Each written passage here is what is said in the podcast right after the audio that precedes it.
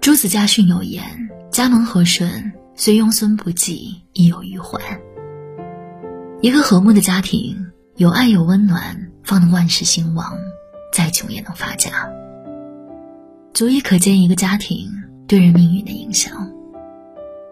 其实你会有个什么样的小家，会跟谁结婚，会过上什么样的生活，这些有时候早已命中注定。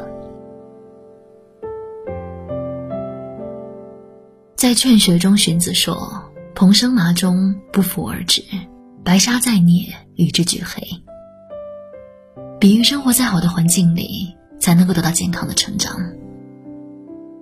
孟母三迁的故事，我们耳熟能详。为了给孩子一个良好的教育环境，孟母曾经多次搬家。最开始的时候，孟子和母亲住在墓地旁，孟子就和小朋友玩起了办理丧事的游戏。孟母看不下去，就带着孩子搬到了市集。市集上面杀猪宰羊的多了，孟子又和邻居家的孩子学商人做生意，屠宰猪羊的事儿。孟母实在忍不住，又迁新居，这次是在一所学校附近，周围都是文化气息。孟子模仿学习的，也都是每个月来文庙祭拜的官员，这才让母亲放下心来。环境对一个人的影响可见一斑，更别提是原生家庭对孩子的影响力。孔从《子居位》中说：“有此父，斯有此子，人道之常也。”家庭对人的性格有很大的影响，你的生活环境或多或少的都会影响到你的性格。父母感情很好的家庭，孩子也会懂得如何爱人。所以说，你的家庭影响你的性格，你的喜怒哀愁，全都源自这个地方。我们无法选择出生，所以我们拥有了不同的成长环境，塑造出了不同的性格。有人悲观，有人乐观，有人消极，有人积极，这就是命运先天的选择。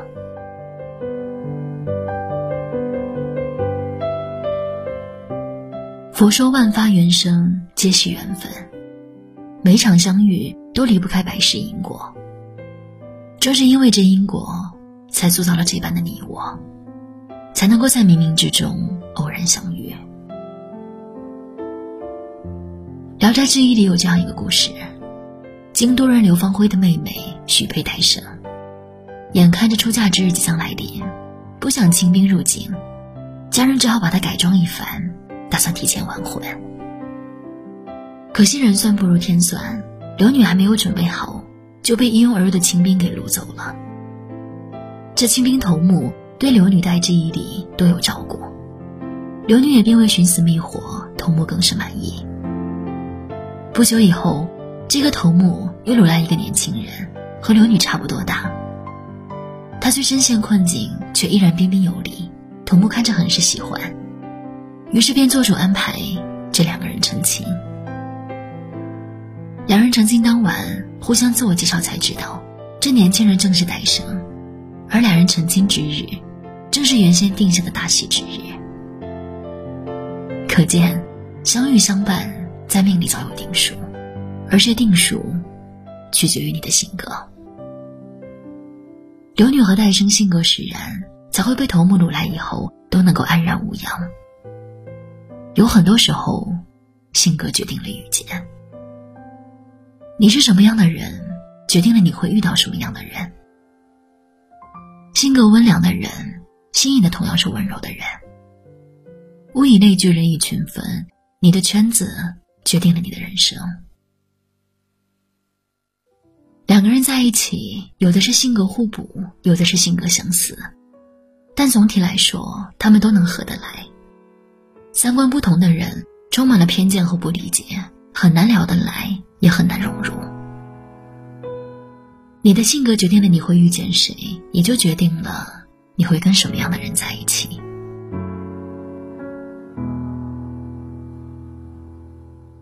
林语堂说：“人生幸福无非四件事，一是睡在自家床上，二是吃父母做的饭菜，三是听爱人说情话，四是跟孩子做游戏。”明朝金溪有个人叫胡九少，家境贫寒，终日劳碌也不过是勉强温饱。即便如此，他仍然一边教儿子读书，一边田间耕种。到了黄昏的时候，还会到门口焚香来感谢上苍，又赐他一天清福。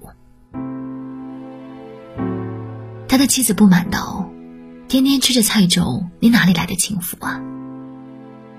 胡九少笑着说：“我们一家人有吃有穿，没有饥寒交迫，家人也都很健康，为人正直，这还不够幸福吗？”结婚以后过得好不好，除却遇人不淑，有不断摩擦，其实还跟性格有关。性格知足的人，生活常满足。幸福感也比常人来的更容易，而一个斤斤计较的人，凡事都要争个究竟，那自然很难过的幸福。杨绛一百岁时曾说：“我们曾如此渴望命运的波澜，到最后才发现，人生最曼妙的风景，竟是内心的淡定与从容。我们曾如此期盼外界的认可，到最后才知道，世界是自己的，与他人毫无关系。”活好每一天，为自己每一天的拥有而知足，这便是幸福。与凤凰同飞，必是俊鸟；与虎狼同行，皆是猛兽。你能否幸福，在于你有没有不断提升自己。只有优秀的人，才能结识更优秀的人。人只有一生，不要追求太多欲望，要去追求幸福，不然只会身心疲惫。只有知足积极的性格，才能够让你来得及品尝生活的美味。